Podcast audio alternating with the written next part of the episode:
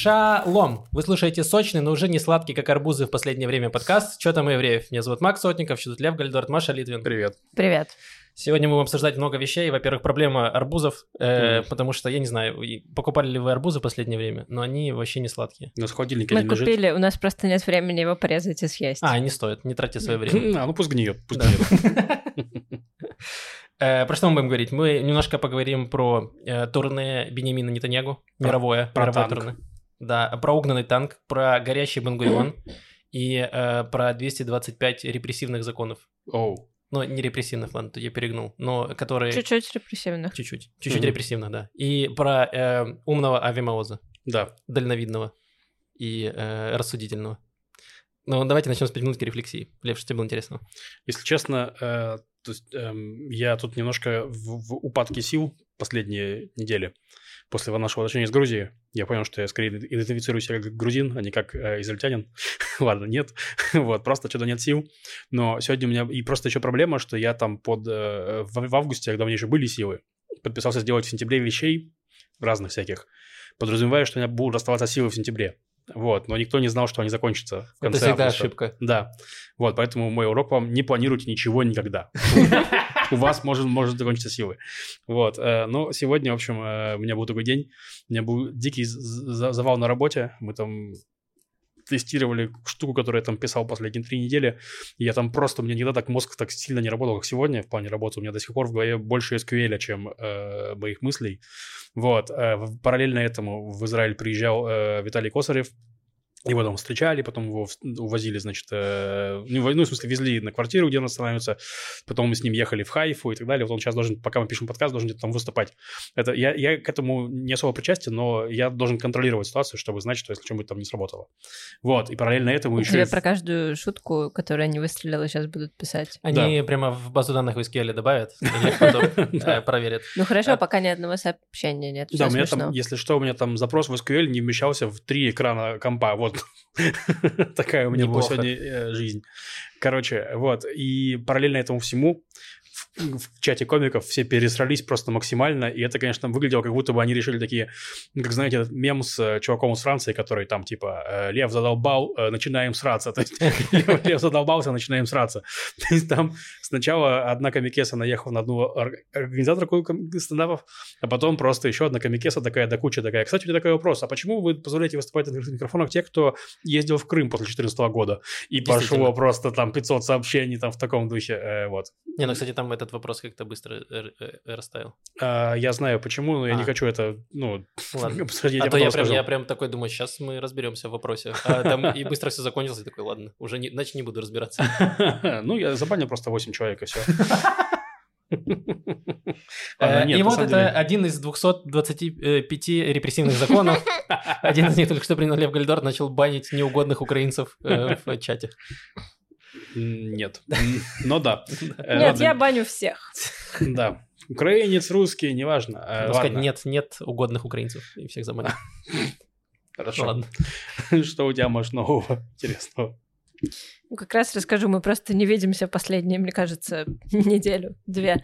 Э, Знаете эту расхожую, ну, часто говорят, что мир он создан жаворонками для жаворонков, да, бедные совы не могут в час ночи сходить в магазин. Э, Я встаю в последнее время в 6 утра с небольшим, поэтому я, ну, мне нужно быть в кровати в 10 вечера, чтобы там уснуть и поспать 8 часов.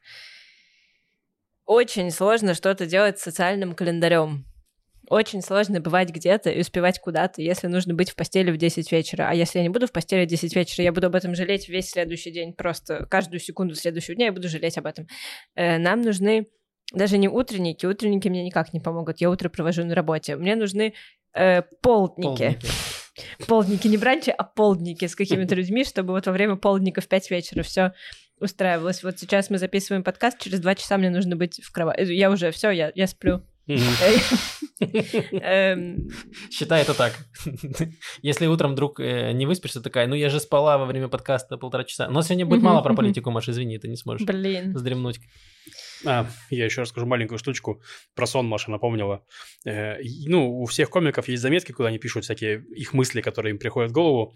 Вот. Э, мне иногда ночью что-нибудь приходит в голову, я прям достаю телефон, записываю и ложусь спать. Вот. И иногда по утрам очень забавно читать, что мне прям ночью показалось важным. То есть вот что я недавно записал. Я записал, э, некоторые вещи были созданы для того, чтобы сразу стать конченными. Например, бирпонг или, или колышки. Слушай, ты чего на колышке наехал? Я не знаю.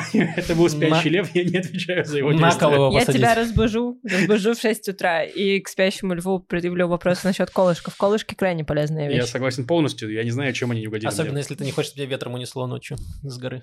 Да, мне очень актуально. Может быть, у тебя были претензии к колышкам, потому что ты выпил очень много колы и не мог уснуть всю ночь? Угу. Он почему бутылки колы такие маленькие и называет их ласково колышки.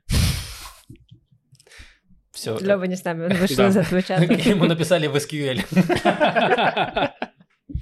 И то есть у меня нет никакой возможности участвовать в каких-то вечерних вещах, но постоянно вечером происходят какие-то вечерние вещи, я тоже вписываюсь в них зачем-то. И потом жалею или не жалею, ну чаще не жалею, но очень тяжело высыпаться. И на прошлой неделе у меня был один вечер занят подкастом, и другой вечер был занят словеской. Мне все это очень нравится, было потрясающе. И третий... Чем, прости? Э, словесно-ролевой игрой. Ну, ДНД. А, хорошо. Э, и третий вечер был занят психотерапией, где я зевала и плакала одновременно. Это мой новый талант. Вау. И в четвертый вечер я должна была пойти э, на встречу блогеров русскоязычных с Ейром Лапидом в ресторане Баба Яга. И я, я в любой другой ситуации отказалась бы, потому что это была очень насыщенная неделя. Я еще работаю, да, по утрам. Но, боже, встреча русскоязычных блогеров с Ейром Лапидом в ресторане Баба Яга. Я сказала, конечно, я пойду. У меня нет никакого дела до Ейра Лапида, я пойду. Вот, но я себя плохо чувствовала в тот день и не пошла. Очень жаль. Но всех приглашали. Друзья, я подвела вас, да, я, то, я прям собрала вопросы. Блин, ну ничего, Маш. Что у тебя, Макс? Э, значит, Маша говорила про то, что вечером эм, не, ну, не, невозможно выйти куда-то, а я тебе говорю, что и не стоит в Батьяме вечером выходить куда-то. Потому что я только для себя начал изучение ночного Батьяма, и за мои последние, не знаю, э, я три года жил в центре Тель-Авива, но я жил не на Флорентине, а прям в центре, где в целом спокойно было. Эм, и жил несколько лет... Центр в... Тель-Авива — это Рамадган? Нет, центр Тель-Авива это там, где... Ну, для меня а, центр это где Лев, да, Лев, да. Лев Аир, да. да. Эм, э, потом я жил, значит, э, несколько лет я жил в Рамадгане, где вообще все супер тихо, спокойно. Извини. Да-да-да. Э, так улица называется Балимаха. Да. Э, в Тель-Авиве. Э, и, короче, и здесь мы шли, как раз мы у ребят праздновали, э, значит, Рошану, и мы выходили э, с Кирсиной просто от ребят, уже было где-то 12 ночи, что-то такое, и мы идем и просто видим весь этот ночной батьям, где просто бродячие собаки, машины Какие пытаются... собаки? Я бродячие, я реально говорю, просто бежала стая собак. Стая собак без поводков просто бежала стая собак, там бежала стая крыс, перебегала дорогу. В этот момент машина, которая играет какой-то громкий рэп, она пытается все это объезжать, рядом идут какие-то а, а, обдолбанные чуваки, вот так вот шатаются, и, э, и мы такие, вау, наверное, я больше никогда ночью не выйду из а дома. Ты не путаешь Батьям с Балдурсгейтом? Не-не, это прям был Батьям, и прям было очень недалеко от вашего дома, так что я Новогодняя ночь нормальная, я не знаю, что какие претензии, даже собаки празднуют Новый год. В целом, да. Ну, а я что-то такой, вау, ничего себе. Я как будто немножко в Донецк вернулся. такой, вау. Не понимаю его претензии. Да, тоже. Давай выпишем его из Батьямца. Какое-то недостойное Батьямца. Да, я просто, я просто не привык. Я такой, ладно. Нужно было вливаться, Максим. Да. Потому что утром, вот, типа, утром, днем Батьям прям прекрасный. Мне mm-hmm. нравится все. Я еще получаю удовольствие, но ночью, типа... Я просто, если честно, не знаю, о чем ты говоришь. Я такого не видела. Тоже. Я тоже обычно из дома не выхожу. Я солнцем, засыпаю солнцем примерно. Мы начнем с новости про Бенемина Нетаньягу, который поехал в Америку, да, по-моему? Да. И там он проводит множество встреч. Значит, он встретился с э, Эрдоганом, э, встретился с Зеленским, где он, э, значит, э, сказал, что они будут продолжать, Израиль будет под, продолжать поддерживать Украину гуманитарной штукой и будет помогать даже в разминировании, что очень актуально, потому что в Украине огромное количество территорий заминировано, и там э, еще не, год назад, мне кажется, читал статью, что там считали, что э, при даже если максимум приложат усилий к разминированию всех территорий, то это займет где-то 20 или 30 лет. Э, вот, поэтому э, это прям большая проблема, и просто в мире нет столько устройств для разминирования, просто никто не думал, что они прям понадобятся их столько. Угу. Э, в смысле, там мины Второй мировой войны до сих пор разминируют, ну, типа... Ну да, не, ну просто мира Второй мировой войны как бы сейчас сложновато найти, а Нет? Ну, слушай, я, знаю, что вот в России есть проект «Поиск», Мгм. Э, который собирает кучу волонтеров, там каждый год они ездят вот в те места, где там воевали, и там находят... Ну ладно, там, там не только мины находят, ладно, сори, Вообще, в целом, они ищут тела павших А, и да-да-да. идентифицируют их. Ну, периодически находят э, всякое там взрывающееся тоже. Ну, и, и у меня информация на момент 2004 года, когда я, когда я слушал про эту презентацию этого проекта. У меня Ну. информация из книги «Цветы корицы. Аромат сливы» Анны Коростелевой. Потрясающая книга, я очень рекомендую. Ну, то есть там, как- кажется, говорили, что до сих пор еще можно найти что-то, что может взорвануть, короче, вот. Такие дела. Э, да. И э, параллельно в этот же момент встречался Яир Лапид э, с э, представителями, с русскоязычными блогерами в ресторане Баба Яга. И как нам Я так жалею, я так жалею, что не попала. Да, и э, наш корреспондент оттуда, э, Мария Чура, значит, э, доложила, что э, фуршет был так себе, и многие прикормленные блогеры прям расстроились, что не было, значит, бутербродов с красной икрой.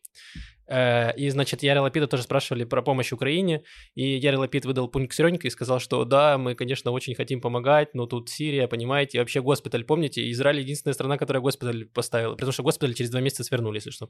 Э, вот, ну, то есть, короче, эм, вне зависимости от того, кого вы, за кого будете голосовать, э, если вы думаете, что Израиль будет помогать как-то активно Украине, то вряд ли. Эм, что еще? Ну, я хочу сказать, что на такие встречи с политикой, мне кажется, вообще бесполезно ходить. Ну, типа, ресторан Баба Яга. это да. Но ресторан Б- Б- Байга плюс. Но все остальное, ну, типа, он ответит по политик, по-политикански, и это будет э, неинтересно и так далее. Вот. Биби, да, он встретился с Илоном Маском, и причем про это все говорили, а в итоге тоже ни- ничего как будто бы интересного там не произошло. Ну, то есть они там... Ну, то есть я читал какие-то новости про это, что они там говорили, слушать там эфир там час чем-то мне не хотелось. Вот, и так понимаю, что особо ничего там интересного и не Ну было. да, там было несколько заявлений, значит, э, Нетаньягу сказала, что да, они погорячились немножко с реформой, и они уберут какие-то там спорные Погоди, это пункты. на встрече с Илоном Маском Да, происходило? с Илоном Маском. Да, он сказал, что... Нетаньяху сказал, что да, что они не будут продвигать одностороннюю реформу, но если не договорятся с оппозицией Почему, по-широкому... почему, почему все это обсуждение происходит на встрече с Илоном Маском? А с кем, где найти себе э, Разум равного по, равный. по- по уровню, да, щитпостинга? Не, не знаю. Ну да, мог сразу с сыном своим встретиться, разве что. По уровню щитпостинга.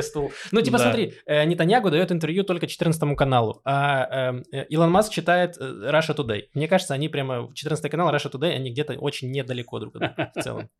Ну да, вот. Нетаньяху, Окей. да, он сказал, что, типа, постараемся договориться с оппозицией. По... Если не сможем договориться по широкому кругу, то сделаем маленькую поправку в закон о комиссии по набору судей. Ну, типа, опять-таки, это все ничего не значит. И он там очень красиво все свалил на Левина, что, типа, вина Левина, что он такую сделал э, очень спорную реформу, э, Мгм. которую не поддержал народ, и он себя как будто ответственность так очень красиво Ну, перекладывал. бояре плохие. Да, А как вы думаете, в представлении Беньямина Нетаньяху Илон Маск входит в Лига Ахерет? Да, конечно. Я лицо, думаю, что огромное да. лицо Илона Маска вывесят перед следующими выборами у нас где-нибудь на башенке. Ну, в зависимости от того, что будет Илон Маск дальше говорить в Твиттере, потому что он там постепенно, Да мне кажется, там обычно. уже... Да, и они осудили, естественно, э, значит, э, антисемитизм в Твиттере, э, вот, и Илон Маск сказал, что... эм, м, Антисемитизм плохой, да, мы сделаем лучше антисемитизм. Спасибо за поддержку. он сказал, что антисемитизм это, конечно, плохо, но он за свободу речи, и поэтому, если э, там в миллионной сети э, типа 10 тысяч постов э, плохих, то нужно смириться с этим. Примерно. Ну, я ну, перефразировал, естественно, но примерно суть была такая. Вот, ну, то есть, короче, ничего интересного. э, И опять же, э, там я читал где-то э, в Твиттере или где-то в Телеграме кто-то писал, что, типа, понятно, почему Нетаньягу не дает интервью, типа, местным журналистам израильским, только там 14 канал, приятным журналистам, либо дает там в разговорах с Илоном Маском, который не понимает, что происходит в Израиле, потому что прям там можно было много, типа, вопросов задать, наводящих, вот. Ну, надо сказать, Дальше. что Нетаньяху дает интервью американским СМИ, которые разбираются, что происходит на самом деле. И они ему спрашивают эти вопросы. Но просто он отвечает им не то, что он говорит на внутренний рынок. То есть это типа какая-то классика э, такого ну, мерзкого политика, который, ну, как Трамп, только Трамп еще своим СМИ, он говорит разное разным СМИ, типа, и не парится.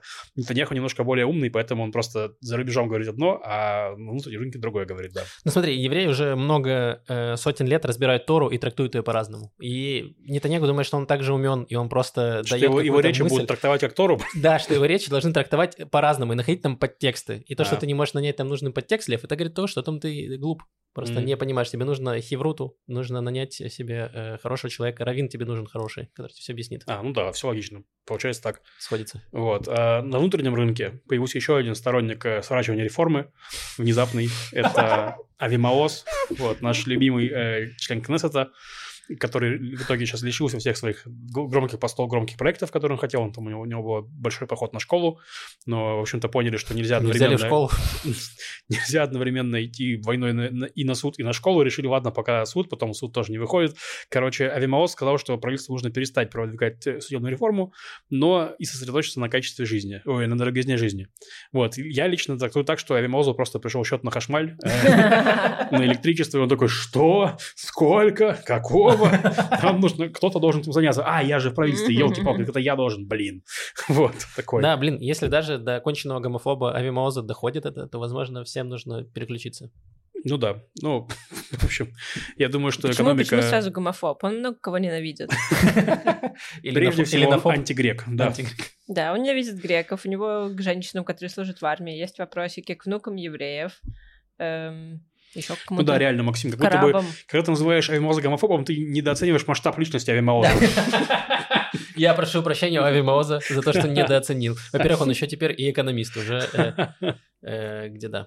Да. Понимает. Но, опять же, вопрос тот, который поднимают многие люди в Израиле, в том числе, и по опросам это э, самая важная тема в Израиле, это дороговизна жизни и то, что в Израиле слишком дорого. Давайте поговорим еще про то, что анонсировали в начале, про 225 э, законов, которые находятся в Кнессете. Они находятся в разной стадии, где-то на предварительном чтении, где-то они прошли первое чтение. Это законы, которые ущемляют демократию, по мнению эм, НКО, мне кажется, это какое-то, я вот, честно говоря, не помню, как Мне называется. кажется, несколько энтузиастов просто их собрали. Да, в общем, несколько людей, они э, эти законы прочитали, можно на сайт- зайти на сайт э, Кнессета и прочитать законы, которые там находятся. и Да, там- там они сделали удобную табличку, как Мгм. раз там, где ссылка на закон, краткая выжимка и все, то есть. О, Лёва, ты кайфанул, наверное, когда увидел табличку экселевскую. ты Да, я такой, такой, вот блин, в SQL я его сделаю гораздо эффективнее. Тебе нужно было еще добавить шкалу репрессивности, и ты бы мог отсортировать по репрессивности эти законы. Эм, И там, значит, ребята перевели на русский язык, и там прям написано, кто подал этот закон, имя депутата, в какой, э, о чем закон, название закона, его номер и краткое описание, чем оно грозит для демократии, и эм, в каком оно находится, на, на каком этапе принятия оно находится. И там законов, конечно, вообще тьма тьмущая от начала... 225. Да, э, спасибо, э, Маша, за то, что придаешь э, конкретики моим словам. И, значит, там, э, и там они абсолютно разные, начиная от того, что солдаты, э, солдат нельзя будет судить э, обычным судом за их там нарушение или э, то, что они делают, э, до того, что их вообще нельзя будет фотографировать, э, НКО, которые занимаются правами людей, и там э, целая, целая куча подобных законов, и там тоже и про, эм, и про богат, и богатс, и, э, ну, там очень, их очень много, я не буду все, все рассказывать, там э, много депутатов вывалили очень много законов. Э, Самый смешной был, э, мне кажется, про запрет, э, Отмена. отмена, Отмена кнопок телеканалов на пульте. вот так. Интересно. Но Эм, он самый нерепрессивный, на мой взгляд. Он репрессирует пульты. Да, но пульты не отстаивают нашу демократию, Лив. Так что не знаю. Отмена кнопок каналах на пультов.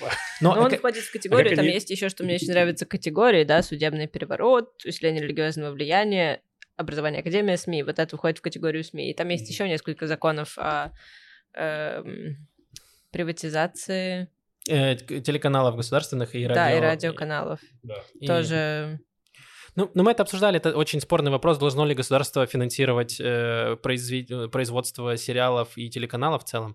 Но, короче, это- мы сейчас не про это, скорее про то, что там есть куча, куча другого. Опять же, там п- много, куча религиозных законов о том, чем мы говорили раньше, про то, что, допустим, признать учебу в эм, Ешиве э, заменой службе в армии, закон о призыве так называемый. Есть еще куча законов, которые предлагают приравнять э, религиозное образование в Ешиве к э, высшему образованию в университете для государственных эм, э, служб, то есть если, допустим, хочешь устроиться в государство куда-то работать, и тебе по закону нужно высшее образование, то ты можешь заменить его тем, что ты в Ешиве отучился там сколько-то лет и получил... за это есть еще надбавка к зарплате. Вот. Не Э, очень большая, но есть.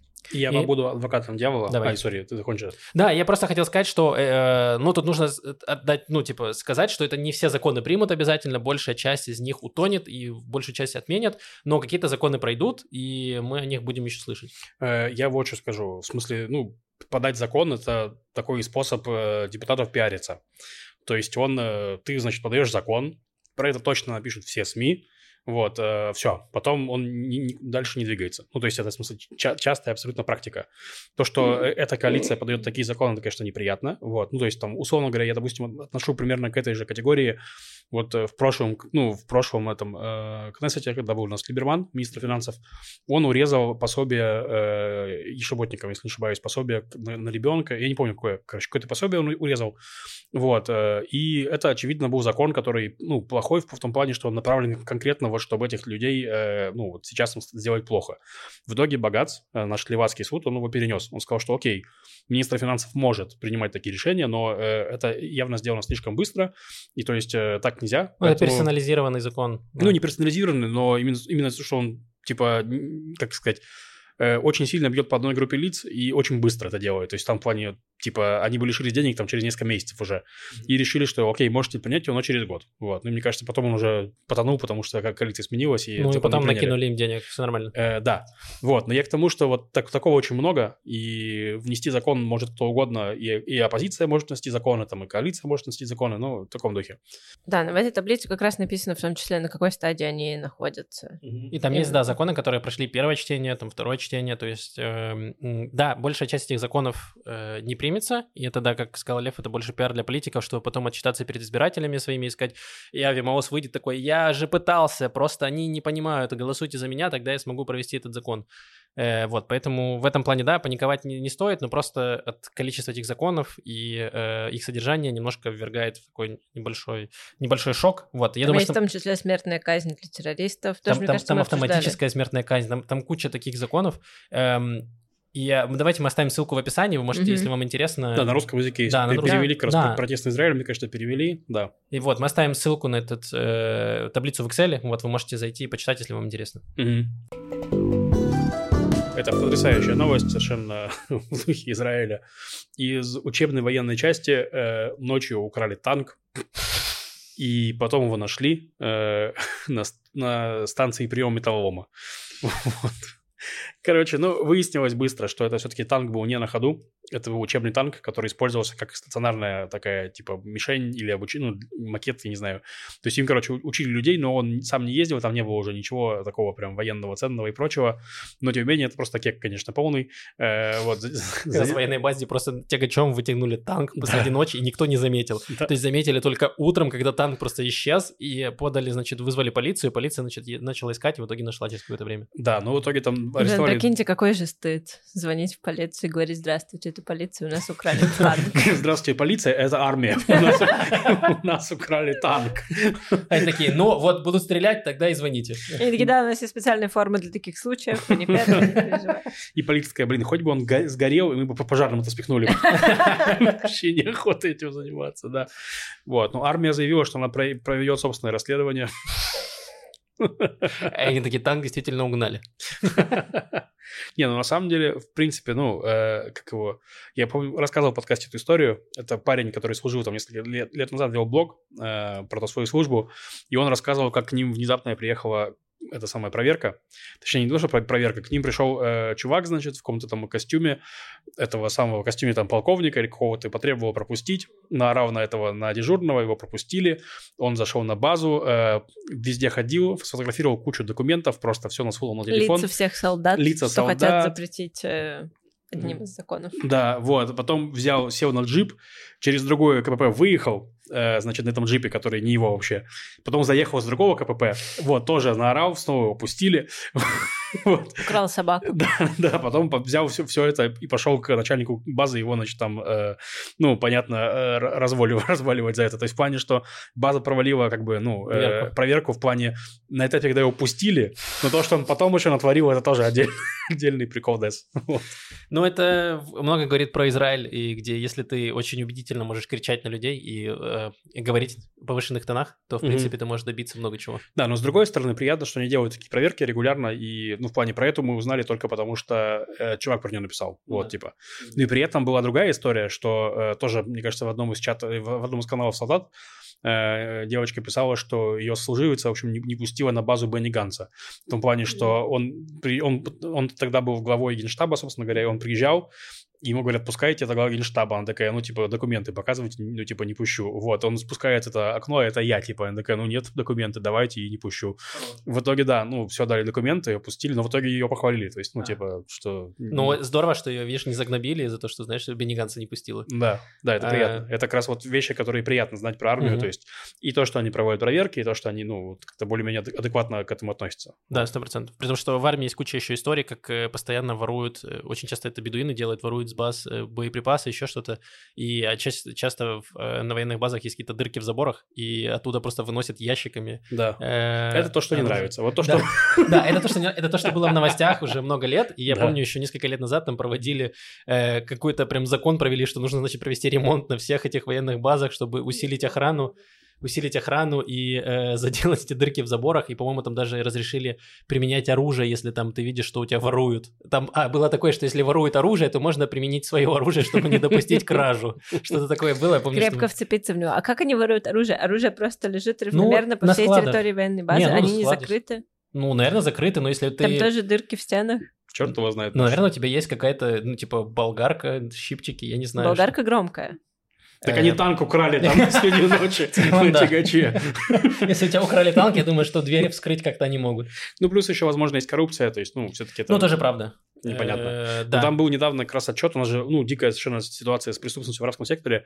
Ну, и там, мне кажется, кто-то из э, военных чинов заявил, что, типа, оружие, которым сейчас арабы друг друга убивают, это, типа, украденное с баз оружие. Все так, да. И э, это очень забавно, когда Израиль там возмущался, там, тысячи винтовок, которые в палестинскую автономию уехали, потому Ну, что типа, мы сами спонсируем палестинцев своим оружием вообще активно.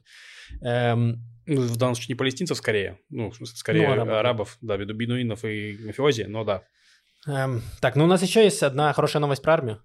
Про А, женщин в да. армии. В армии э, вышел, значит, у нас тоже такой указ, что теперь женщин пускают, на, во-первых, в танковые войска, и в самый элитный спецназ э, генштаба, Саерит Маткаль называется. Погоди, пока не пускают. Они запускают пилотную программу, в которую попадут женщины. Если эти женщины пройдут условия, ну как, Да, те же условия отбора, которые проходят мужчины, и если наберется достаточно женщин, прошедших этих ус- э, условия, чтобы запустить пилотную программу. В общем, все спасибо за уточнение, да. очень... Ну, как Не минимум... то, чтобы они распахнули Да, дверь. справедливо. Но как минимум Говорят, хорошо, женщины. Нет, новость... хорошо, что они просто начали, ну, пускать женщин на тесты для этих э, подразделений, потому что раньше этого нельзя было. Вот. э, ну, такая, это, по идее, хорошая новость, но в телеграм-каналах, опять-таки, этих бывших солдат или настоящих сол- солдат есть э, некоторое количество нытья на эту тему. Вот. э, есть, в частности, канал э, «Дикие гуси летят в Израиль», мне кажется. Вот. Его ведет э, чувак по имени Леон. Ну, я его знаю. Вот. В плане пишет. э, вот. Он критиковал. Он, ну, он критиковал с позиции, что э, он описывал реальные кейсы, где нужно очень много физической силы прилагать. То есть он говорил, что вот есть там задача ворочать бинокль, там огромный 90-килограммовый бинокль. И говорит, что у нас там в, в Ну, не части... 90. Ну, там какой-то... Не, не, не бинокль, который ты 50, смотришь. по-моему, килограмм. Ну, в смысле, там была какая-то... Был подъемный вес. хорошо. Большой бинокль нужно ворочать. Вот. И что у нас, говорит, части там не все 60. мужики могут ворочать бинокль. Вот я ворочаю бинокль, да. А женщина не сможет. Или если меня подстрелят, то как меня... Карлах сможет. Карвах, да. Если меня 90-килограммового, значит, солдата там пострелят, то как она меня вытащит с поля боя? Блин, Вот. ну если ты такие посты будешь писать, то она тебя никак не захочет вытаскивать с поля боя. Это, во-первых, правда. Э, да, но я хотел сказать, что, э, опять-таки, и в новости было написано, что женщины должны проходить, э, ну, в смысле, Тесты. тесты, да, это во-первых. Во-вторых, он же сам пишет в этом посте, что не все даже мужики этот бинокль тягают. Ну да. Ну, так очевидно, что, ну, если... Давайте мужиков не пускать. Да, давайте за тех мужиков, которые не могут... Нет, давайте всех мужиков не пускать, если не каждый мужик может. Ну да, это да, ну, Да. звучит логично, да, типа, то есть это странно. А кто Вот. в армии будет служить? Э, Ну, получается, мутанты. трансгендерные персоны, я не знаю, агендеры, которые... Небинарные персоны. Небинарные персоны, Ну, очевидно. Ну, это- каждая небинарная персона может. Блин, ужасно. Я думаю, что тогда должны служить э, какие-нибудь эм, грузовые э, ишаки, которые могут тащить очень много веса, которые точно смогут утянуть бинокль, этот 90-килограммового мужика до себя. Э, вот тогда они, Согласен. я считаю. Но только в танковых. Слушайте, ну мы, конечно, передергиваем сейчас, но ведь этот пост, он тоже по большей части, ну, Утрирование какое-то. Передёргивание да, очень тоже. короткое. То есть Да. понятно, что... э, Давайте перестанем все передергивать. в Короче, что да, в целом-то э, то, что Елев сказал, что, во-первых, есть какие-то требования будут к этим, э, к этим людям, а во-вторых, понятно, что если нужно будет какую-то таскать что-то очень огромное или спасать людей, то, наверное, маленькую девушку туда не поставят. Наверное, есть какой-то... Поставят большую женщину. Поставят большую Да. женщину, которая может унести Всех. всех. Да. Вот именно. Вывести на себе все это. А это непросто, как мы видим. Мы даже в армии не служим, а уже еле вывозим, честно говоря. Вот, поэтому э, сил всем и удачи девушкам, которые, правда, хотят туда пойти, потому что, как я э, э, тоже мы читали в разных чатах, что это прям нужно быть очень э, сильно, прям очень сильно хотеть туда пойти Да. служить, Да. и это прям нужно быть обладать невероятным характером и волей. Ну, это самый, са- ну, если, я, я не знаю про танковые войска, но Сайерит Маткаль это прям супер элита, короче. боевых. Командос. Да, командос, командос. И там ты проходишь не только физические какие-то тесты, еще и психологические тесты. То есть нужно... Блин, но я надеюсь, что это не будет как у... эм, как это, это у, у Иракса этого было? Господи, кто захватывал Кувейт? Э, Саддам Саддам Хусейн? Хусейн. Это у него было же эти... У него была личная охрана, это были женщины. Нет? Не помню, честно сказать. Мне кажется, это или у Саддама Хусейна, или у какого-то Или диктатора. у Каддафи, возможно. Или у Каддафи, у него были, э, его телохранители, это были только женщины, и они, типа, его охраняли, это было, ну, типа, всегда мемные фотки были, где он Мгм. в окружении женщин, и в милитаре все такие стоят. Э, ну, я уверен, что в Израиле до такого не дойдет. Тоже думаю, что не дойдет. Все будут стоять в кажуале, это же Израиль. Какой милитари Максим. В кроксах. Да, какие кроксы, они будут либо в этих сандалях стоять и в панамах. Да. Я говорил про ночной, ночной Батьям, как что-то э, удивительное и не всегда приятное, но есть и ночной Тель-Авив, где горит, горит Бенгурион. И это в этом случае не аэропорт, потому что когда слышишь слово Бенгурион, ты такой, э, он начинает гореть, но обычно от э, того, как когда ты приезжаешь в аэропорт. А здесь прям сгорела статуя Бенгуриона на пляже в Тель-Авиве. Э, да, такая новость была, что... Ну, там не то, что новость, там, скорее всего, ви- видели фотографию эту, которая выглядела достаточно неприятно. То есть там есть статуя Бенгуриона, которая стоит на голове. Потому Мгм. что, мне кажется, есть такая фотография Бенгуриона, где он стоит на голове, такая Потому известная. что был такой человек Бенгурион. У у него болела голова. спина. М. У него болела спина. И он по утрам выходил на пляж и стоял на, ну, на локтях, чтобы Мгм. его позвоночник встал на место. И всем это очень нравилось. Это э, такое было иконическое, иконическое зрелище. Нет, так Каноничная. Нет. Это вообще какой-то на другом языке я пытаюсь сейчас говорить. Ну, э, Легендарная. Знаковая, легендарная, да, Легендарный. легендарная картина. Бен Гурион стоит на голове. Вот, и поставили там эту статую какое-то время назад, причем я, если честно, чувствую немножко своей вины э, за то, что она сгорела, потому что я за день до этого ехала мимо нее на автобусе, смотрела в окно и думала, какая же она уродливая. Какая же она уродливая, как она уродливая. Не Ну, знаю, а мне нравится. Мне тоже нравится. Она, Она такая немножко мультяшная, с огромной головой, мне не нравится. Мне кажется, она больше детская для детей. Я видел кучу детей, которые тоже пытаются стать на голову рядом с этой статуей, и им прикольно, они веселятся. Мне кажется, вообще нормальная, прикольная вещь. Да. И она как будто... И она показывает Бенгуриона, что это не просто, знаешь, ти- отец Израиля, отец нации, а что это просто, типа, живой человек. И, вот- Больной Хотел- спиной. и, да, и он стоял на голове, представляете? Ну, типа, это как, э, ну, Ну да, да, нет, это прикольно, что я он не просто согласна. как Ленин, знаешь, стоит и смотрит На вдаль. ногах. Да, Я согласна. на Ну, броневичке. визуально она мне прям не нравилась. И немного чувствую себя виноватой за Ну, то, что в я пятницу согласен, я... она похожа на, знаете, на вот эти старые э, киндер-сюрпризы, где были бегемотики. Вот она похожа на, на большого бегемотика такого. Да. В общем, и ее сожгли, и она прям... ну, Это прям- не я. Да, это не Маша, но, возможно, кто-то уловил мысли Маши, и да. И она была похожа, знаете, опять-таки, если снова апеллировать к мультяшкам, вот э, когда э, в Том и Джерри кто-нибудь стреляет там в, с пистолета в воздух, он такой черная башка у него. Да, и только глаза белые светятся. Да, вот он. Статуя выглядит примерно так же сгоревшая. То есть просто как черный Бенгурион э, такой, в смысле. Так, ну что, полиция нашла танк. Нашла ли она э, того, кто поджег? Да, нашла она того, кто поджег. Э, Единственное, что его данные не были разглашены, то есть мы не знаем его имя. Он там сейчас, ну, какое-то время находился под судом, э, возможно, опустили. Но из того, что я понял, что это бездомный, э, какой-то без- бездомный турецкий житель, который, которому что разбил голову. э, Возможно, он подумал, что он занял его пляж. И он такой, эй, ты, уходи, я здесь сплю. Да, то есть там не, не- не говорится ни про его мотивы, ни про чего, просто сказано, что ну вот какой-то бедолага такой. Вот, статую, соответственно, увезли э, из пляжа на ремонт. Вот, что? Думаешь, можно отремонтировать? Мне кажется, это когда Ну, как... покрасят, может, заново, нет? А, Да. Ну, Когда воз- умирает хомячок, его тайком увозят, и потом говорят детям, что это мы его коробку из- увезли коробку бабушке в деревню, вот он вернулся, это он. Ну, Эм, примерно так и будет, скорее всего. Да, возможно, да, не спорю. Ну, я так скажу. Я не уверен, что у иллюстратора есть прям такая как- какая-то художественная ценность, в том плане, что, возможно, они могут ее там сделать такую же, в смысле, как... как Кстати, сама. да, я не знаю, кто скульптор. Мгм.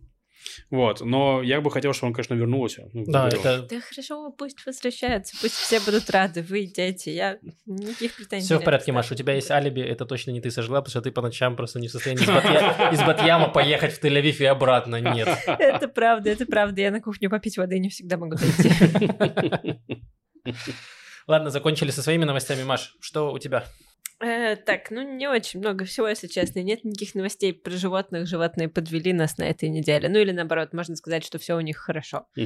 Эм, Так, значит, такая новость. Э, Есть такая страна Тунис, да, у нее есть президент, его зовут Каис Саид, и он высказался очень антисемитски и довольно смешно. Наконец-то он- антисемитизм стал смешным. Ну, должны же у нас быть какие-то какие маленькие радости в этом море Кто-то же должен был занять нишу Канье Уэста, в конце-то концов. Э, В общем, был ураган по имени Даниэль здесь. И он Э, даже, даже до Израиля дошел, покапал дождь. Был в как... неделю назад, мне кажется, или две. Вот, прошел дождик, было неожиданно. Да, тут было совсем чуть-чуть, но до этого он прошелся прямо сильно по другим странам, были жертвы. Там Э, жесть, сколько жертв. Да, вообще. был ураган Там в, тысячи. э, в Ливии, там, мне кажется, 20 тысяч Ну, там пострадавших. жесть Ну, какая-то и вообще. огромные цифры, да, в Да. Марокко и в Ливии, кажется. Вот, и, значит, высказался по этому поводу президент э, Туниса. Он сказал, что вы заметили вообще, что ураган называется Даниэль. Это имя пророка из Ветхого Завета. Это, ну, явное влияние сионистского заговора. То есть, смотрите, они даже не скрываются. Они назвали этот шторм Даниэль. Я бы согласился, если бы ураган сам себя назвал Даниэль.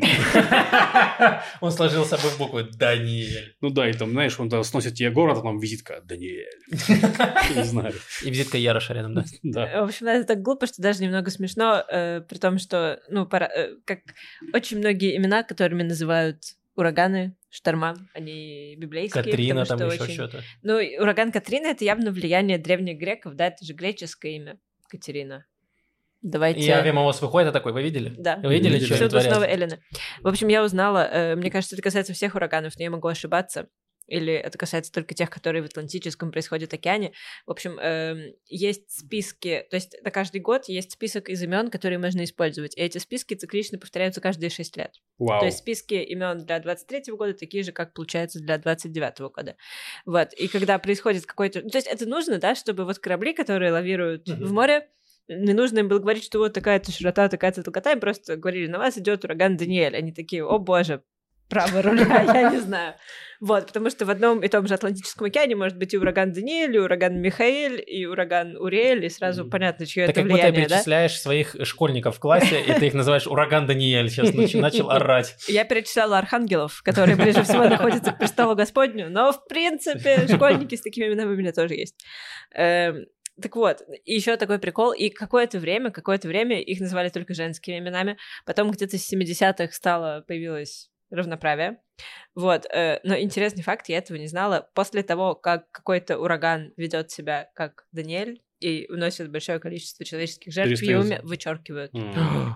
из, э, и он называется с тех пор э, как э, ушедший на пенсию ураган retired. Типа он по- Больше это поураганил? имя, да. Типа для того, чтобы уйти на пенсию, нужно убить определенное количество людей. Да, да, и есть, Очень можно изучить грустно. список э, ураганов, ушедших на пенсию. Там есть э, ураган Мария 2017 года, Мгм. мой ураган. Есть ураган Иван. В 2004 году он ураганил. Ваших имен, мне кажется, нет. Э, Максим, нет. У меня еще все впереди, я молод. Блин, ну получается у нас достаточно, ну как, учитывая, что из-за глобального потепления, изменения климата э, будет больше смертоносных таких вещей, то получается скоро будут э, проблемы с именами для ураганов. Будет Даниэль младший. Да, но здесь э, у них есть список запасных имен, кстати, А. на случай, если очень много ураганов случается в году. Э, и, В- кстати, Если ураган Владлен, в каком он находится в списке? Там уже дошли до этого. Кстати, вот только в списке дополнительных имен я вижу какие-то неевропейские имена. Не, ну вот, не саудейскими Типа или греческими. Эм, типа Макайла. Это, мне Макайла. кажется, ну, Это Макейла. похоже на Михайла. Ну да. Не-не-не. Оно выглядит как какое-то не, ну, не европейское и не иудейское имя. Может быть. Ладно. Напишите в комментариях, если вы знаете. Тайшон, Тайшон. Тайшон. Тайшон, может быть. Нет, ну, в смысле, ну, видно, что имя не... Окей. Я знаю баскетболиста с Не именем Тейшн. Средиземноморская. М. Откуда он?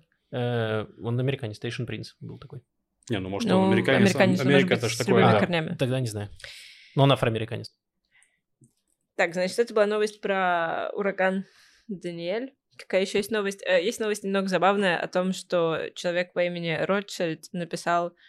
э, Так, что же мог э, человек... ну Расписку... давай, давай, угадай.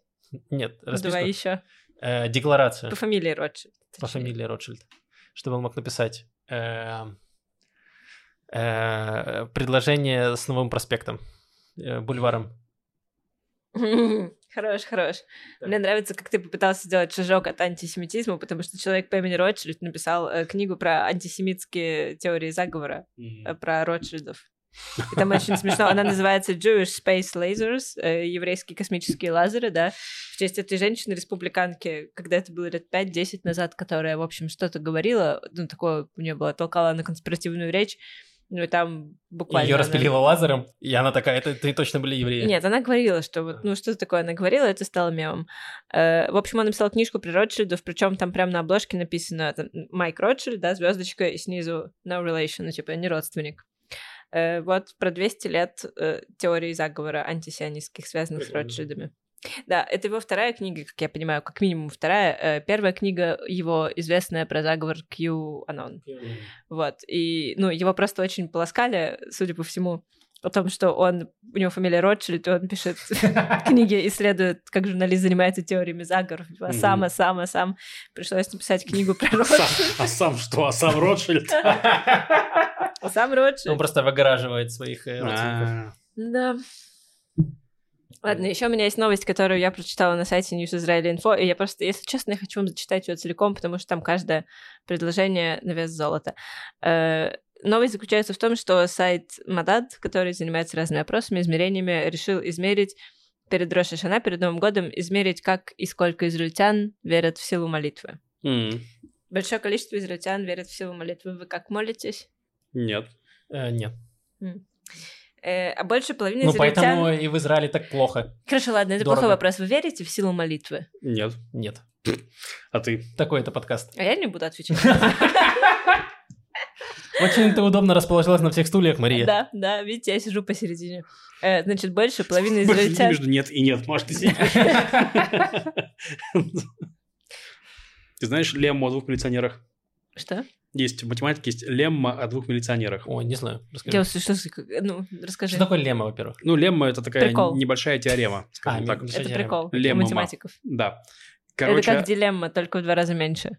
ну, она звучит, звучит так, что если, значит, э, э, справа от преступника есть милиционер, и слева от преступника есть милиционер, и эти милиционеры идут в участок полицейский, то преступник тоже идет в участок. Вот. А, логично. Да. А может ли быть милиционер преступником? А если у него очень прокачана скрытность?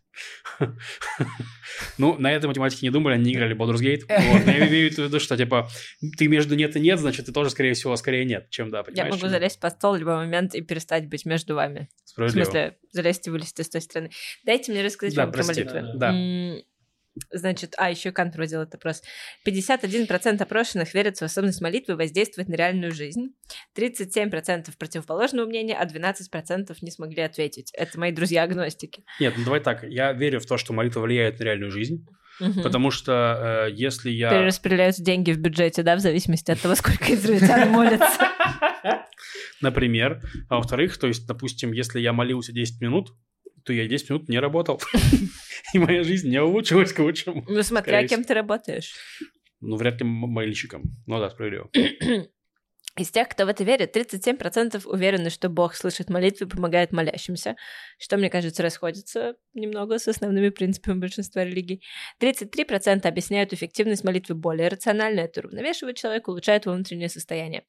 22% думают, что тут есть тайна, которая неведома человеку. Э, молитва оказывается особенно эффективной, по мнению израильтян, в лечении недугов. 77% так считают. И в поиске супруга Удивительно, как израильская медицина справляется с этим. Э, Ну вот только так и справляется. Видимо. Э, вот, и вместо Тиндера у нас тоже молитва, 75% доверяют. И А, я думал, 70 это... А, сори, Да. да. Ничего, ничего. Я думал, что 70. это... Да, блин. Ну давай. Я думаю, что она в поиске, в смысле, если он потерялся, такой, да где же там моя жена? Где моя жена? А вот она. И Господь такой, если я сейчас ее найду, и она окажется здесь, Так вот, значит, э, увеличение заработка. 71% считают, что помогает в этом молитва, а потом на четвертом месте идет победа в войне с врагами еврейского народа. о да. 68%. И меньше всего людей верят в то, что молитва может вызвать дождь.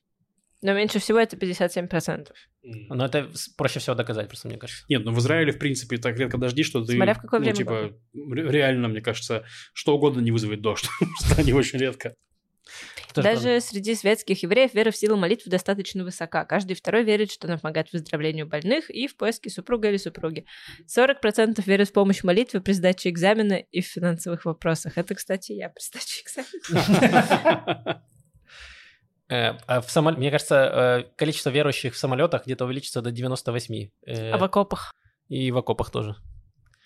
Э, Мне рассказывали несколько моих знакомых, которые служили в израильской армии, и они говорят, что во время службы все становятся верующими, потому что ты можешь утром пойти, э, э, собственно, на молитву, и тогда ты, тебе не нужно убирать эти 20 минут, и ты можешь иногда прикорнуть даже. Вот. Как Э, будто как, как курение, так многие курить начинают, типа, что нужно сделать перерыв на работе, там вот это все, да. Да, так что... Пятиминутный перерыв на Да, но курение убивает, и религия тоже. Нет, нет. Да, лучше и ходить молиться, чем курить, мне кажется. Ну, тут я соглашусь. Конечно, можно найти супруга или выздороветь, или вот еще Мне кажется, курение 80%, тоже. 80% харидим считают, что молитва помогает победить в футбольном матче. Вау. Да, израильская сборная прям показывает, что да, Доминирует реально, прям. мы что мало молимся. Ты, ты харидим сколько вообще? Нужно Мало. больше. Ладно. А нужно больше харидим. окей. Они просто не могут разобраться среди каких Макаби. Они говорят, пусть Макаби победит. И Господь такой, да какой Макаби, вы определитесь-то, Господи. В итоге побеждает пиво. Ну и Макаби побеждает Клалит. В итоге. Там Да. Хапаэль. А, Нет, да, ладно, все, понял. Ты переиграла меня. Как Клалит Макаби. Мгм. Э, так, это все. Это все новости на сегодня. Спасибо большое всем нашим патронам, патронессам, кто поддержит нас на Патреоне. Есть ссылка в описании. Заходите, подписывайтесь. Это Отдельная благодарность нашему тщеславному наркобарону Максиму Кацу. Да, э, вот э, подписывайтесь на Patreon, там есть э, у нас чатик, где ведутся всякие обсуждения и дискуссии. Э, есть еще э, до Знаете, подкаста. что забавно в тщеславном наркобароне Максиме Каце? Что он, получается, по модулю противоположность барону Ротшильду. Потому что барон Ротшильд был максимально нетщеславный барон. Он, эм, он очень много жертвовал денег на то, чтобы здесь все цвело, да, и зеленело. Вот, и при этом, ну, он хотел, чтобы его имя не упоминалось. Он как будто бы предвидел, что начнется через сто лет с его именем. Вот, его называли, его назвали известный благодетель. А. Деньги от нашего известного благодетеля. Странно, как со временем все перестали его уважать, они такие, хотел не называть, чтобы никто не упоминал имя, да, вот пожалуйста. тебе бульвар. бар в каждом городе. Ой, э, так, есть, э, давай подключим на вопросы. Есть Да, вопросы есть в анонимной форме? Вопросы в анонимной форме, да, да. Итак, э, вопросы в анонимной форме. Значит, первое. Э, наткнулся на интересный формат шоу. Мне кажется, было прикольно, если бы я вот такое сделала. Dead Jokes. Участники шоу Дед, в размазывают... смысле, мертвый или, или Нет, ба- батя, батины батюшки? шутки. Участники шоу разма- размазывают друг другу, рассказывают, наверное, друг другу сратые шутки, и засмеявшись выигрывает, выпивает шот. Причем, если раска- рассказывать, что уже заржал, то тоже пьет. Можно просто на баллы вместо алкоголя. Да, есть такое даже на ютубе шоу, называется, ну, на русском языке «Плохие шутки», наверное, на американском «Dead Jokes», да. Вот, я видел этот формат, э, прикольный. э, ну, возможно, мы сделаем когда-нибудь. Ну, Да, я типа- видел его в ТикТоке, тоже забавный американский формат. Да-да-да, вот, э, ну... нужно- Спасибо за предложение. Да, учитывая, что, ну, хорошие шутки часто писать не получается, поэтому... Да, Подключим бать. Да. э, Что вы можете сказать про израильскую панк-сцену? Вопрос, наверное, больше к Максу. Существует ли такая? Какие группы достойны внимания? Есть ли в Израиле, где существуют очень явные полярные политические страты, феномен панков, которые против леваков? А, против леваков. В России этой дичи стало после февраля много. А, эм, значит... э, Против каких леваков панки в России? Не, есть прям праваки такие, типа как группа Пурген, которая такая христианство, не христианство, такая Россия, сила. То есть есть прям, есть Да, российские Пурген панк-группы, такой? да. Такой? я не Да. знал, что Я Пурген 20 такой. лет А почти чё- не слышала про группу Пурген. Да, я Да. тоже. Э, вот. э, и, ну, есть там, типа, такие, как это, которые приспособленцы, там, типа, Князя, еще другие, которые такие, ну, это, знаете, все неоднозначно, но деньги зарабатывать надо, поэтому поедем в тур по оккупированным территориям. Эм, ну, типа, таких, в России таких групп много, поэтому я понимаю, откуда вопрос. Значит, э, по поводу панк-сцены, она есть, и она очень хорошая. Э, мне очень нравится, очень много групп есть. Э, самая популярная, наверное, Useless ID, они такие самые старые. Эм, есть еще Табарнак, есть более молодые, очень много э, молодежи, которые играют. Я рассказывал про группу Девчонки, прикольная. Есть Insane Kids, то есть прям... Эм, Not on Tour, то есть есть прям очень много, очень много качественного, качественной панк-музыки. Она правая? Э, нет, они прям все леваки жесткие.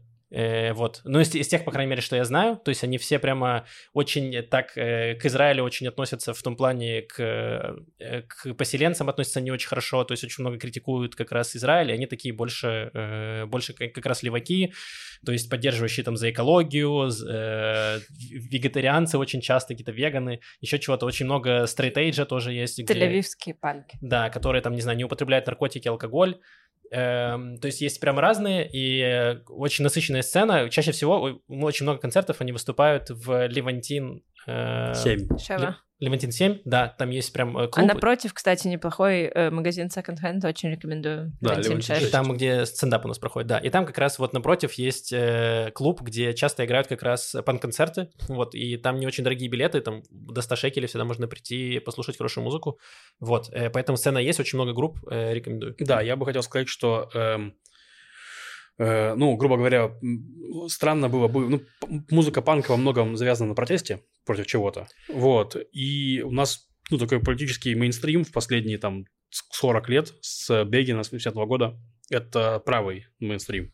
То есть очевидно, что протест, он будет более левым. Но она, То я бы не сказал, Европе... что она прямо протест к власти, она больше, она типа стремится как больше не, к анархизму, ну, ты говоришь, ну, ты говоришь про, про против поселенцев, это да. вполне себе к власти. Да, но я имею в виду, что это не обязательно, что если у нас будет левое правительство, то все, значит, э, все панки будут, значит, херачить правительство. Нет, я думаю, что если левое правительство будет достаточно долго, ну, вы в Европе, например, то есть там, там мне кажется, ну, я, я не знаю, честно сказать, не изучал там панк-музыку Европы, но мне кажется, в Европе можно найти э, какие-то вот более правых, правых музыкантов, которые там из-за против, против до этого, нет?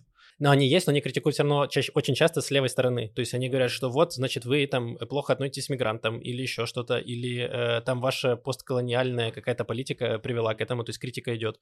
Э, но я просто к тому, что, типа, в основном во многом панкультура, она больше идет к анархизму, то есть к полной свободе и к уменьшению государства в жизни ну, да, человека. Это же самое базовое распределение, что правые обычно более консервативные и традиционные, и поэтому, не знаю, это может у тебя какой-то металл, mm. pagan metal, скорее всего, будет правый. Mm. Возвращение к корням.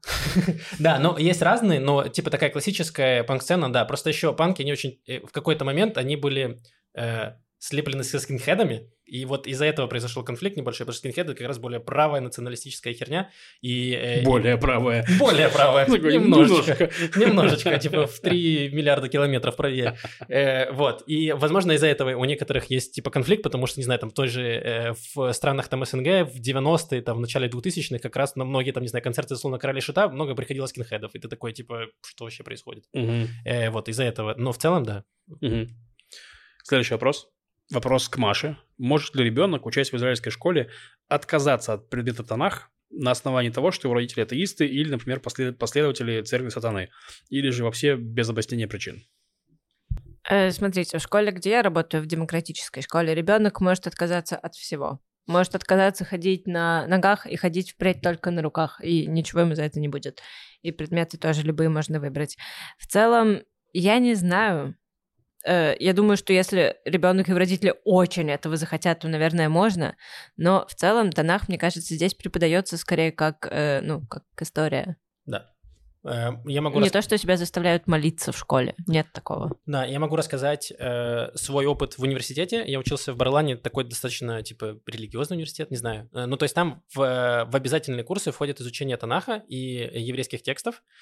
И э, там оно больше, да, то есть с точки зрения, там не было такого, что вот мы сейчас собираемся и молимся, или там говорим молитву перед началом или концом. Нет, ты просто можешь изучать, и тебе рассказывают типа про тексты, что они значат, какие трактовки дают. То есть он больше такой, э, скажем, наверное, с точки зрения философии, даже больше истории, философии, чего-то такого. То есть не было насаждения религии, но э, в Барелане есть такая штука, что если ты не еврей по Галахе, то ты можешь взять из МВД справку об этом, и ты можешь отказаться от курсов. То есть я так сделал, э, я взял справку и такой, что мне... Потому что для меня это был очень сложный иврит, потому что я учился на иврите, и когда тебе Танах нужно на иврите, я ничего не понимал, естественно. И э, я отказался, и из-за этого я заменил, ты можешь взять другие курсы. Я взял себе историю джаза, например, очень был хороший курс. Э, вот, очень кайфовый. Просто сегодня он играет джаз, завтра родину продаст.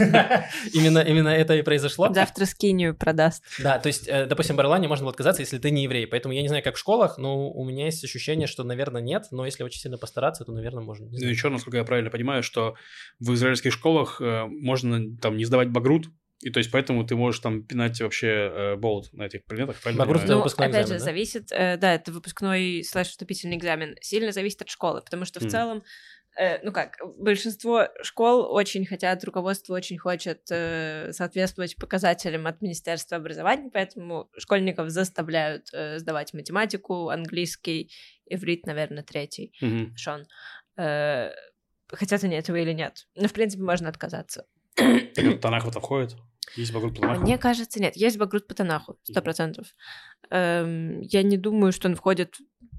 Ну, вступительный точно не входит. Мгм. То есть, если ты поступаешь в университет, у тебя нет такого, что там, не знаю, оценка Но по если ты Танаху- поступаешь на библиистику Ну, наверное, только, или на быть, на историю еврейской магии, каких-то есть выдуманном такое направление. В смысле, в Тель-Авивском А, университете. серьезно? А, точно, ты говоришь, сказал.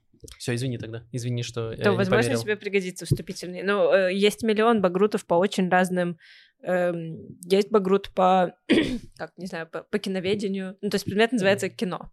Э, по театру, по верховой езде, по геологии, по... Ну, понятно, что не в каждой школе ты можешь выучить, э, Верховую подготовиться езду. и сдать, да, но при желании... Мгм. Эм, да, поэтому если в комментариях, если у вас есть, э, ну, вы знаете что-то про это, напишите. Да, И, на самом деле вопрос интересный. Да. Вот, и мы расскажем. Да, потому что мы-то так-то не знаем ничего, если честно. Мы просто говорили эти пять минут. э, Да, что вы помните, кажется. что Не, степень... но просто в Израиле, вот тоже нужно знать, что в Израиле все очень сильно зависит от школы, от места Да, и прочего. Очень да. много власти на местах. мгм. Наверняка есть школа, где дрючат, чтобы там все учили Танах. Наверняка есть школа, где не так. То есть, ну, в таком духе сильно зависит от города, от места, ну, от директора. Ну, там все очень по-разному. Вот. Так что, И- если, мне кажется, как раз если у вас есть дети, и они сейчас учатся в школе, то интересно было бы написать, как у вас в школе. Мгм. Эм, так, еще есть вопросы э, в и комментарии в Ютубе. Спасибо вам большое, что вы их оставляете. Это очень помогает и очень приятно всех видеть. И, например, вот э, Ксения пишет, э, каждый выпуск жду вестей от Маши про Baldur's Gate. Э, какие вести с полей? Так, вести с полей из подземелий под городом Балдурсгейт. Э, Я никак не закончу свое первое прохождение, потому что у меня осталось несколько самых больших квестов в конце, а я прихожу такая измотанная, что у меня нет сил испытывать чувства, а хотелось бы испытать чувства. Э, Вот. Поэтому я начала третье прохождение за Астериона, за одного из Origin Characters. И это довольно забавно, потому что я, ну как, я успела неплохо узнать Астериона за полтора прохождения, которые я уже совершила. Вот, э, и, ну, прикольно прямо вот отыгрывать его, потому что у него харизма 10, он очень кринжовые выдает строчки и реакции. Эм, вот, поэтому я делаю все кринжовые вещи за него, которые, как мне кажется, в его характере, и ужасно-ужасно веселюсь. Вот, Я, поясню, потом что узнала- 10 это мало. То есть там да, 20 10 это мало, максимум. Да. Э, то есть это максимально не основная его характеристика, а он сам, мне кажется, думает, что это основная его характеристика, и в этом, в этом невероятное обаяние его э, персонажа. Э, вот, и у каждого, когда ты играешь за одного из Origin Characters, у тебя есть какой-то свой, вот, ну, скажем так, квест небольшой. И в случае Астериона это его секрет, э, что он вампир. И он может его как-то раскрыть или не раскрывать своим спутником.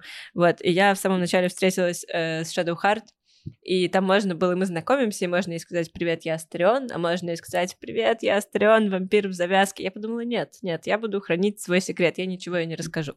Эм, и мы я сказала, что я Астерион, мы прошли с ней 30 метров, с нами начали драться мозги на ножках, и Астерион просто вот так вот схватил один и выпил через трубочку. И закончилась эта битва, и Шадухар такая, ты вампир, я сразу так и догадалась. Я такая, блин, ну, ладно. Хорошая была попытка. Ладно, не получилось хранить инкогнито. Вот. Но самое обидное, я бы так не сделала, если бы я знала заранее, что с этого момента все новые спутники будут это знать автоматически. А, Я думала, что можно будет разыграть невероятное количество. Видимо, Я не скажу 10. тебе, не скажу, не скажу. Нет, э, чуть больше, потому что у меня есть плюс один в проверках. 12, наверное. Вот, но зато он очень ловкий. Еще э, вот Дмитрий Соколов написал в комментариях тоже, у Машиного персонажа в игре очень много рук в инвентаре, э, потому что Маша учительница, и когда она куда-то заходит, везде должен быть лес рук. Это в прошлом подкасте Маша говорила, что у нее в инвентаре много отрубленных рук. Это у моего темного соблазна, у Dark Urge. Да, это правда. Это, конечно, скорее гора рук, чем лес рук. Но приятно побывать на природе. Ты просто за деревьями лес не видишь, Маша. Э, Конечно, потому что, между прочим, я была, на, я была в походе с экскурсоводом, в общем, в походе со специальным человеком, который водит детей в походы. И он рассказал, что в Израиле нет лесов. М. Биологически по определению в Израиле Ну, это нет ни одного типа, да? леса. Да, лес, который яр, который вот именно Мгм. лес со всеми этими этажами природного разнообразия, с кустами, ежевикой, енотами, ну, всем кайфовым. Нет такого в Израиле, ноль. Ну, там у нас есть посадки и FS. медоеды. Надо. Как такое? Медоеды есть, а леса нет. Вот, есть только рощи и лесопосадки. Вот то, что мы можем назвать здесь лесом, это роща. Роща это то, в чем вот где есть земля, из земли растут деревья, вот так вот, и все. М. Ну, что поделать? Да. А еще у нас еда дорогая, мы это тоже знаем. Да, блин. Давайте еще про Baldur's Gate поговорим, пожалуйста. Еще человек без ника, э, ну, там сложно, ник-юзер, что-то там, э, заметила э, такую фишку, что репатрианты, они всегда радуются очень сильно даже маленьким вещам. Вау, офигеть, вафельница работает. Это помогло и мне больше радоваться жизни. Ого, у меня получилась маленькая вещь. Супер, спасибо вам, ребята, за ваши подкасты. Спасибо Правильно, большое. правильно, только так и можно, иначе кукуха отлетит. Да, просто в Израиле ты радуешься, что работает маленькая вещь, потому что все остальное чаще всего не работает. Правительство, например. Да, и ты такой, ну хоть вафельница работает. И то, кстати, она у меня немножко, мне кажется, сломалась. То есть она э, там, треснула верхняя часть, и почему-то верхняя теперь греется хуже. Эм, Дешевая вафельница. Но она свои, свои 100 шекелей она прям отработала, я все равно доволен. Эм, и еще один подкаст. Эм, спасибо вам, радуюсь каждому выпуску. Однажды посмотрела из-за э, Саши Кападя, и благодаря ей открыла э, вас для себя. Дякую. И э, вам дякуємо. Э, Спасибо большое всем тем, кто э, остался с нами после выпуска, выпусков с гостями. Вот э, мы рады, что мы несем свою еврейскую пропаганду и людям, которые... Левацкую. Или левацко-еврейскую пропаганду и людям, которые не связаны никак ни с еврейством. Сионистскую. Вот, спасибо, это важно, сионистскую. Сионистскую пропаганду людям, которые не связаны ни с Израилем, ни с еврейством. Вот, спасибо вам большое, что вы нас поддерживаете. Если вы еще и богаты, то можете подписаться на нас на Патреоне. Да. Э, Вот, на этом все. Спасибо э, всем вам. Оставляйте комментарии, лайки, вопросы. С вами были Макс, Маша, Лес, Лев. Услышимся через неделю. Пока-пока. Пока. Пока-пока.